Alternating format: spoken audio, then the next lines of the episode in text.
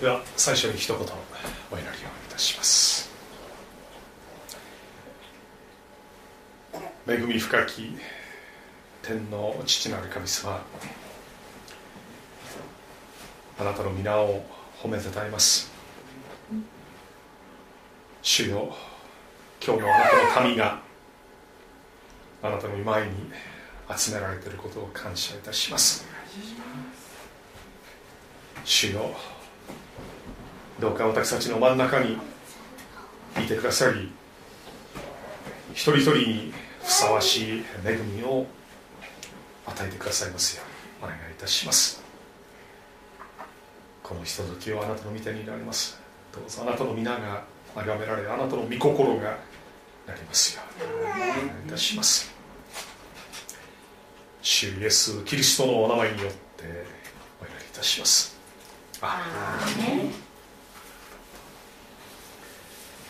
この、えー、小淵沢オリーブ教会の礼拝に参加するのは今日が2回目ですけども、えー、礼拝のメッセージのご用をさせていただくのは初めてなんですね。という私のようなものをお招きください。感謝いたします。またあの私の、えー、妻あ休みのことをいつも祈りに覚えていてくださることを感謝いたします。もうあの聞かれてる方がほとんどだと思うんですが、えー、先月ですね、えー、乳がんの宣告を受けました。そして、まあ、6月中にはあの手術受けることになると思うんですけど今病院からの、連絡を今待っているところです。まあ、ご本人は至って元気です。まあ食欲もあるし、まあ、毎日職場に通っているので特にあの自覚症状は全くないんですけども、まあ、初期のがんのようで、まあ、それをあの取ってしまえば、まあ、あの別にリンパ腺に転移しているわけでもないし、まあ、大丈夫だと思うんですけど、まあ、引き続き祈っていただければ感謝です。また私たちの、えー、所沢の家のことも祈ってくださって本当に、えー、感謝いたします、えー、私たちの置かれていた状況についてご存知の方もいらっしゃると思いますが、56年前からさまざ、まな嫌がらせや攻撃があったりまあ、主にあの元カルト信者からの嫌がらせ、まあ、あるいは現役のカルト信者からの攻撃もあったんですがまたあの飛行機の騒音の問題で悩んだりしていましたが先日奇跡的に家を売却することができました。航空自衛隊の飛行機がしょっちゅう飛ぶ地域の家を買う人がいないのではないかと、私も家内もかなり、悲観的になっていました、まあ、12年前に買った当時は飛んでなかったんですけど56年前から飛ぶようになってもう本当に大変なことになったんですがまた、えー、この状況から解放されなければ主の御用を続けることできないのではないかという大きな不安を抱えていました。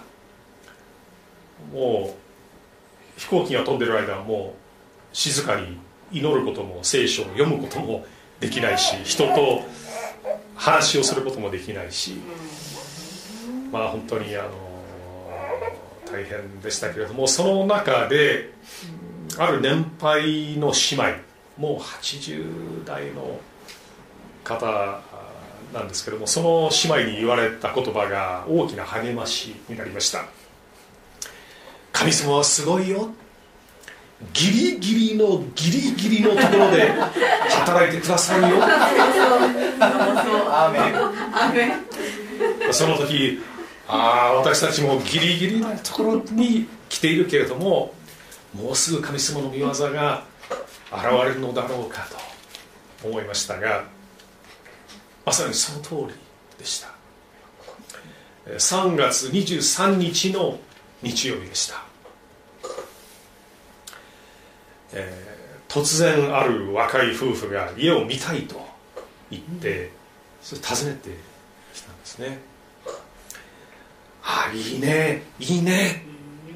と言いながら各部屋を回りました。1週間後にご両親と一緒にまた見に来られました。もしかしたら決まるかもしれない。という、まあ、小さな期待を抱き始めましたが心の中で葛藤もありました。つまり日曜日は飛行機が飛ばないので静かだけれども飛行機が飛んでいる平日に来たら話が没になるのではないか。でも飛行機のことを言わないわけにはいかない。どうしよう、まあ、このような思いで恐る恐る飛行機のことを打ち明けました。するとその若い夫婦は地元の方々で知っているっていうんですね。それに2人とも日中は働いていて家にいないし子供も飛行機が大好きだって言うんです。結局4月6日に契約することになりました。本当に奇跡です。しかし一つの大きな重荷が肩から降りて解放されたと思ってると今度は家内が乳がんと診断されてしまいました。神様からまた新しいチャレンジが与えられたわけですが、まあ、過去の経験、まあ、過去の、ま、試練そして今の試練を通して学んだことそして恵みとして与えられたことについて証を交えながら今日の御言葉に耳を傾けてまいりたいと思います。えー、先ほど読んでいただきましたけれどもこの第一テソロニケ5章16節から18節。これは皆さんにとってもおなじみの御言葉だと思いますがいつも喜んでいなさい。絶えず祈りなさい。全てのことについて感謝しなさい。この箇所はこの第一テソロニケの手紙の中で最も親しまれ愛称されている聖句です。しかしそれと同時に最も破られている命令だと言えるのではないでしょうか 恥ずかしい話ですけれども私もどれほどこの御言葉に背いたか 分かりません。飛行機の騒音が鳴り響く中で私は喜ぶことができませんでした。感謝もありませんでした。神様今日も飛行機が飛んでいることを感謝します。ということはとっても言えなかったです祈りも捧げられませんでした。いつも喜んでいなさい。絶えず祈りなさい。全てのことについて感謝しなさい。実際の私たちの生活では意識しないとなかなか喜びや感謝が見いだせませんが逆に不満や愚痴は無意識のうちに次々と出てくるものです。それだけにこの聖句は私たちの心に新鮮に聞こえる。と同時に私たちの心を強く捉えます。詩篇にはイスラエルの民の喜びと感謝の賛美が多く見られます。神様の民の印は喜びに満ち感謝にあふれていることでした、まあ、一つだけ詩篇から読ませていただくと詩篇の28編の7節。詩篇の70あごめんなさい28編ですね。28編の7節主は私の力私の盾。私の心は主により頼み私は助けられた。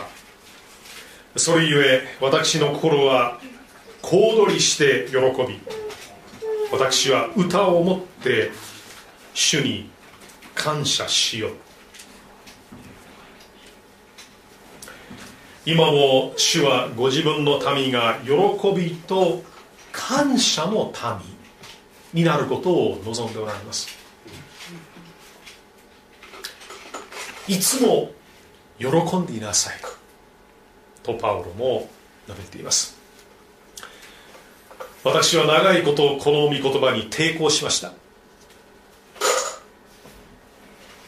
自分が納得できる命令ではなかったんです。まあその理由を一言で言うと自分の行動も考え方も消極的になってしまう。と思ったからです。私はこう見えても真面目なクリスチャンとしてまた真面目な牧師として神様の栄光と人の幸せのために生きているつもりです。毎日御心がなることを願いまた祈りながら計画を立てます。主が助けてくださることを確信してその計画実現のために全力投球をします。決していい加減な気持ちで生きているのではないんです。ですから自分の計画通りのことが起こらないとよかった。感謝だ。と両手を上げて小躍りすることができなかったんです。むしろ悔しいという思いが強く出てしまいます。決してどうでもいいことだとは思っていないので自分の気持ちを偽ることになるのではないかと考えてしまいます。また自分が主にあって計画したことがダメになったことを喜ぶと自分のやろうとしたことがそんなに大事ではなかったと自ら認めてしまうことになりえー、どうしても次の計画を立てることに対して消極的になってしまい受け身的になってしまい行動を起こすことができなくなってしまうのではないか。と考えるわけです、まあ、少し長い説明になってしまいましたけども私の心の葛藤をご理解いただけたでしょうか。過去の56年間を振り返るときに本当に思うようにいかないこと苦しいことばかりだったように思います。しかし神様は喜びなさいと命じておられます。この命令をどう受け止めたらよいのでしょうか？2つのことを示されたように感じています。一つは全てのことに神様の時がある。ということです。祈りがすぐに応えられなくてもそれは夢を諦めなさいとかあなたのやろうとしていることは間違っていた。っていう神様からのメッセージではないんです。タイミングの問題なんです。アブラハムは約束の子イサクが与えられるまで25年間待ちました。何度も不安になったり希望を失いそうになったりしたことでしょう。しかし厳しい状況の中で神様を見上げて神様には不可能なことはないと告白して主にあって喜び主の時を待ち望むことができました。私たちはそのようなアブラハムの中に本物の信仰を見ることができます。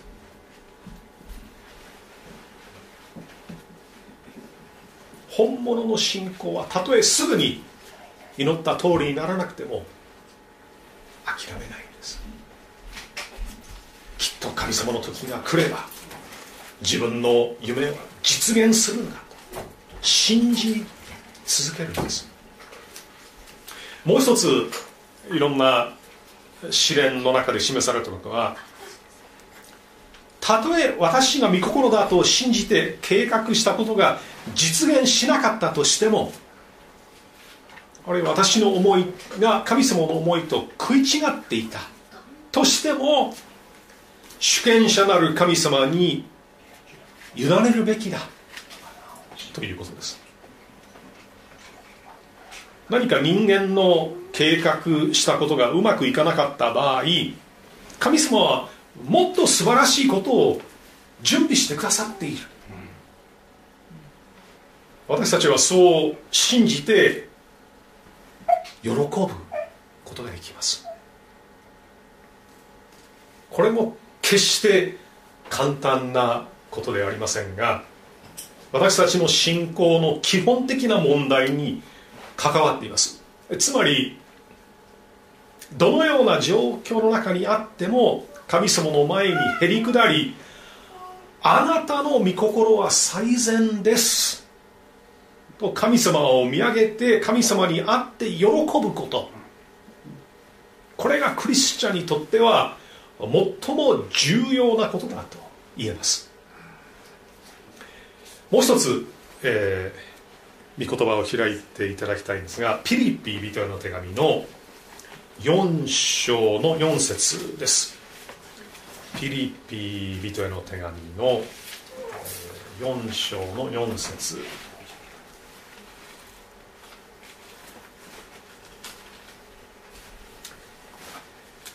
いつも主にあって喜びなさい。もう一度言います。喜びなさい。ウェストミンスター教理問答の中に次のような有名なくだりがあります。人の主たる目的は神の栄光を表しかつ永遠に神を喜ぶことである。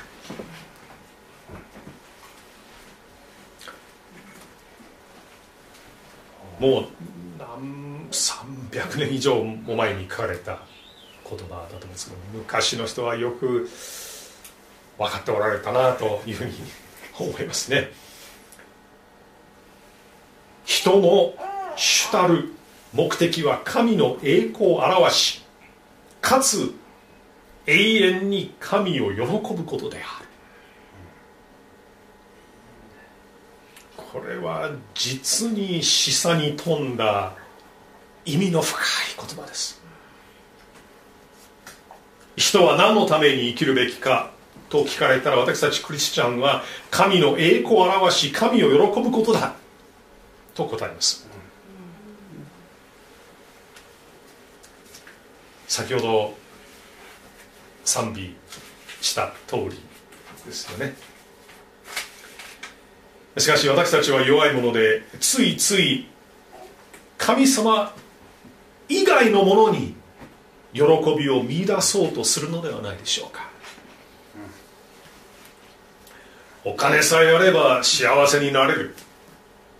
と考えたり人から認められることや評価されることを一生懸命に求めたり自分の功績や成功を誇ったりする愚かなものです。しかし本当の喜びは神様にのみあります。いつも喜んでいなさい。私たちを謙虚にさせ神様に向かわせる言葉なんです。次に絶えず祈りなさい。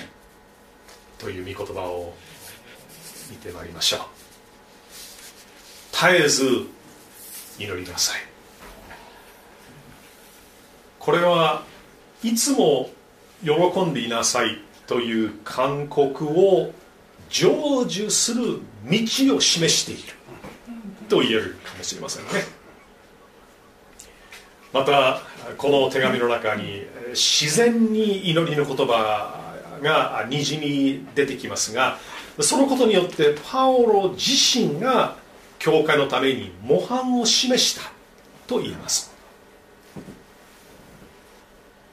絶えず祈りなさい。先月あの若い夫婦が最初に我が家を見に来た時から最終的な返事が来るまで約2週間ありました。その2週間の間毎日朝から晩まで主よ助けてください。主よ見業を表してください。主よあなたには不可能なことが一つもありませんと。もう何回も何回も祈りました。もちろんこの絶えず祈れという言葉は1日24時間声に出して祈ることを意味しているわけではありません。常に神様の御臨在を覚えるということです。主が共にいてくださるということを意識することです、まあ、常に主に信頼する姿勢を指していると。そのような言葉だと言ってもいいかと思いますね。小約聖書にはたゆまず祈り。忍耐強く祈りなさいと書かれています。確かに忍耐強く祈ることも含まれている命令だと思います。諦めずに祈り続けることです。祈り続けるということは主が全てを益としてくださることを期待し続けることです。別の言い方をすればそれは物事に対して肯定的な考え方を保つことです。自分の身に起こることの意味が分からなくても自分の限界を感じていたとしても祈りの中で神様に全てを委ねる時に私たちの重荷は解かれて感謝が湧き上がります。最後にパウロは全てのことについて感謝しなさいと述べています。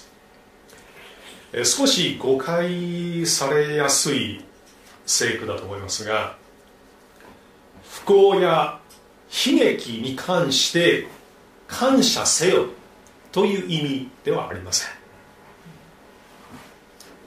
主よ誰それさんが交通事故に遭ったことを感謝します。というような祈りはしません。殉教であれ逆境であれ人生のさまざまな状況において神様に感謝しなさいというのがパオロの言わんとすることではないでしょうか。私の英語の聖書にはあらゆる状況において感謝を捧げなさいというふうに捧げられあ訳されています。順風満帆の時に感謝をする。ということは簡単です。しかし厳しい状況の中で感謝する理由を見つけるっていうのはなかなか難しいんです。また自ら恥をさらすことになりますが私は数年前からほとんど感謝できない時を過ごしました。所沢の家の騒音の問題もありましたけれどもそれだけが原因ではありません。私はカルト問題の専門家としてカルト化した宗教団体危険な宗教団体の中で傷つけられた方々から相談を受けます。その中に精神的に病んでいる方も多くいらっしゃいます。カウンセリングをした後私自身も落ち込んだ気分になることがあります。また必然的にも相談者が以前所属していた宗教団体の話を聞かされますけれども徳を高める話は一つもないんです。自分が以前所属してた団体でどんなにひどいことがされていたか自分がどんなにひどいことを言われたかどんなに傷つけられたかもうそういう話ばっかりです、えこうして、えー、環境によるストレス私の働きのゆえのストレスがあって本当に苦しみましたが不思議なことに健康が守られました。寝込んでしまって教会の奉仕やあるいは結婚式の仕事を休むことが一度もなかったんです。そのことだけは感謝できました、まあ、本当は本当はもっと感謝できる恵みがたくさんあったと思いますが健康が守られていることを感謝した時に自分が神様に見捨てられてないんだと確信して奉仕を続けることができたわけです。また今家内と一緒にまた新しい戦いに挑んでいますが感謝できる恵みもあります。その一つは2人の絆がさらに強くなったことです。まあ、あのがんの宣告を受けた時にまず、まあ、ご本人が一番ショックだったと思うんですけども私もかなりショックだったんですね。でもとりあえず、えー、自分の妻を励まさなければいけないと思って一応こう言ったんです。一緒に戦うよ。我々は運命共同体だからね。あんまりクリスチャンとして運命という言葉は使うべきではない。かもしれませんけれども。まあ運命共同体っていうのが私と妻との間のまあ合言葉になっています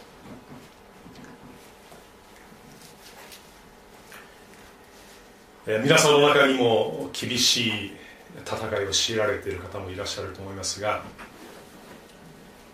一つでも感謝できることを見つけてください。なかなか見つからないようでしたら神様が生きておられて全てを治めておられることを感謝してください。天の御国であなたのために住まいが備えられていることを感謝してください。まもなくイエス様が再び来られることを感謝してください。これがキリストイエスにあって神があなた方に望んでおられることです。とあります。特にキリストキリストイエスにあってという言葉に注目していただきたいと思います。喜び祈り感謝が一体となった生き方はキリストイエスにあってのみ可能なんです。キリストにあるものっていうのは信仰によってキリストと結ばれているものです。私たちはキリストと結ばれたものですから日々イエス様と交わりイエス様を見上げイエス様と共に歩んでいきます。そしてその関係の中でイエス様の力や恵みを受けます。だからこそ喜び祈り感謝の生き方ができるんです。最初に申し上げたように神の民の印は喜びに満ち感謝にあふれていることです。神の民としてのこのような特質を豊かに持つことができるように一緒に祈っていきましょう。ひととお祈りをいたします。いつも喜んでいなさい。絶えず祈りなさい。全てのことについて感謝しなさい。天の父なる神様私たちにとってはなかなか受け入れがたい御言葉です。私たちはなかなか喜ぶことのできない状況があります。祈れない時もあります。感謝も捧げられない。そのような日もあります。主よ弱い私たちを憐れんでください。私たちの罪をお許しください。どうかしよう。イエス・キリストにあって喜びと感謝の生活を送ることができるようにお願いいたします。今週もいろんなことがあるかもしれません。しかし主よ全てがあなたの御手の中にあることを覚えます。どんなことがあっても主よあなたに会って喜ぶことができるように祈りを捧げることができるように感謝する恵みを見つけることができるように。お願いいたします。